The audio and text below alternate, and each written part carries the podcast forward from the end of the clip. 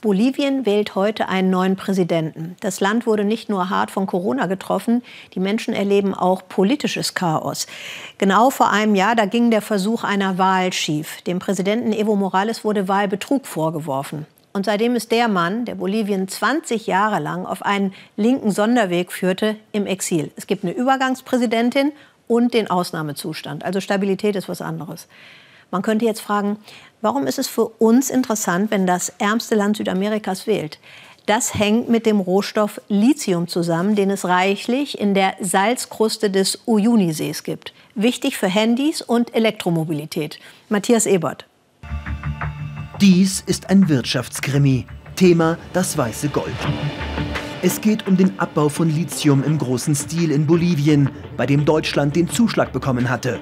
Ein Jahrhundertdeal, die Mächtigen der Branche in den USA und China waren leer ausgegangen. Doch plötzlich steht alles wieder auf der Kippe. Auf 3600 Metern schlummert in Boliviens Salzsee von Uyuni ein gewaltiger Lithiumschatz. Das Leichtmetall ist der Rohstoff für die Elektromobilität. Am Lithiumboom wollen wir beteiligt werden, fordert der Anwohner Panfilo Huaylas. Alle Gemeinden rund um diesen Salzsee und alle Bolivianer müssen vom Lithiumschatz profitieren, der in dieser Salzkruste enthalten ist. Panfilo ist der Bürgermeister von Rio Grande, einem 2000 Einwohner-Nest am Rande des Salzsees.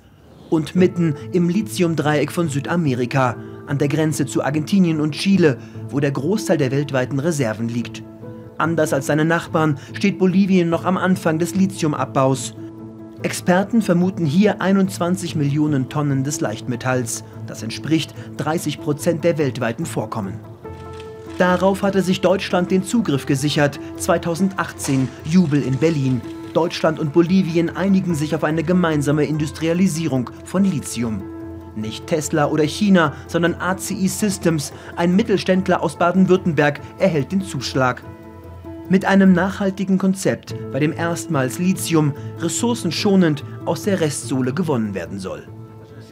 Panfilo und seine Gemeinde sind für die Lithiumindustrialisierung mit Hilfe der Deutschen. Doch sie fühlen sich nicht mitgenommen und fordern finanzielle Entschädigungen.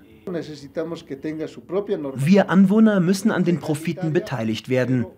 Denn die Auswirkungen der Lithiumindustrialisierung werden wir hier in unserer Gemeinde Rio Grande spüren que causa el proyecto, que es la comunidad de Rio Grande.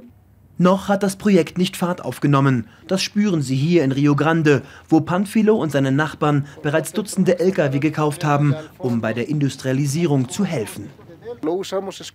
Wir nutzen diese Lkw für das Ausheben der Becken für die Lithiumproduktion. Wie ihr seht, stehen sie still, weil die gesamte Operation stillsteht.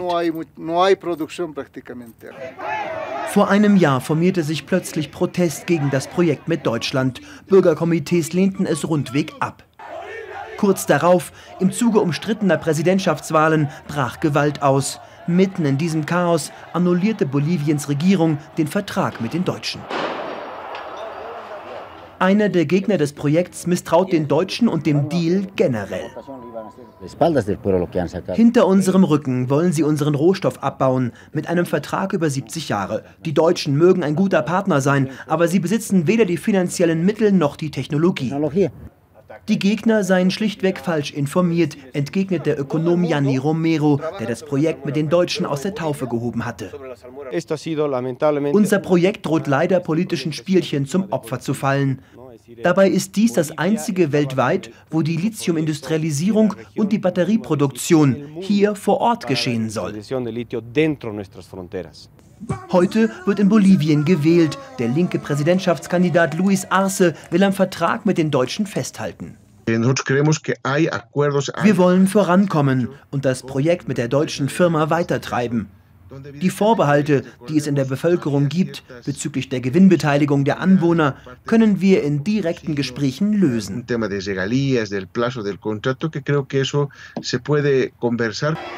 Sein konservativer Gegenspieler Carlos Mesa hält sich alle Optionen offen.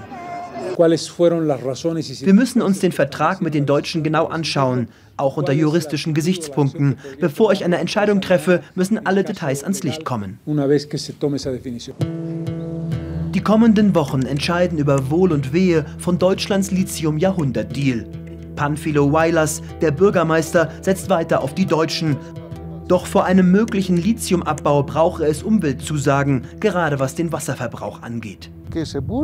Es müssen alternative Wege gefunden werden, wie zukünftig die Lithiumfabrik mit Wasser versorgt wird. Wenn sie ausschließlich unseren Brunnen anzapfen, ruinieren wir die Zukunft unserer Kinder. Die einzige Trinkwasserquelle von Rio Grande dürfe nicht versiegen, wenn nebenan der Abbau beginnt, sagt Panfilo. Deutschland muss nun viel Überzeugungsarbeit leisten in Gemeinden wie Rio Grande und auf höchster politischer Ebene. Nur so kann die Bundesrepublik diesen Wirtschaftskrimi um das weiße Gold doch noch für sich entscheiden.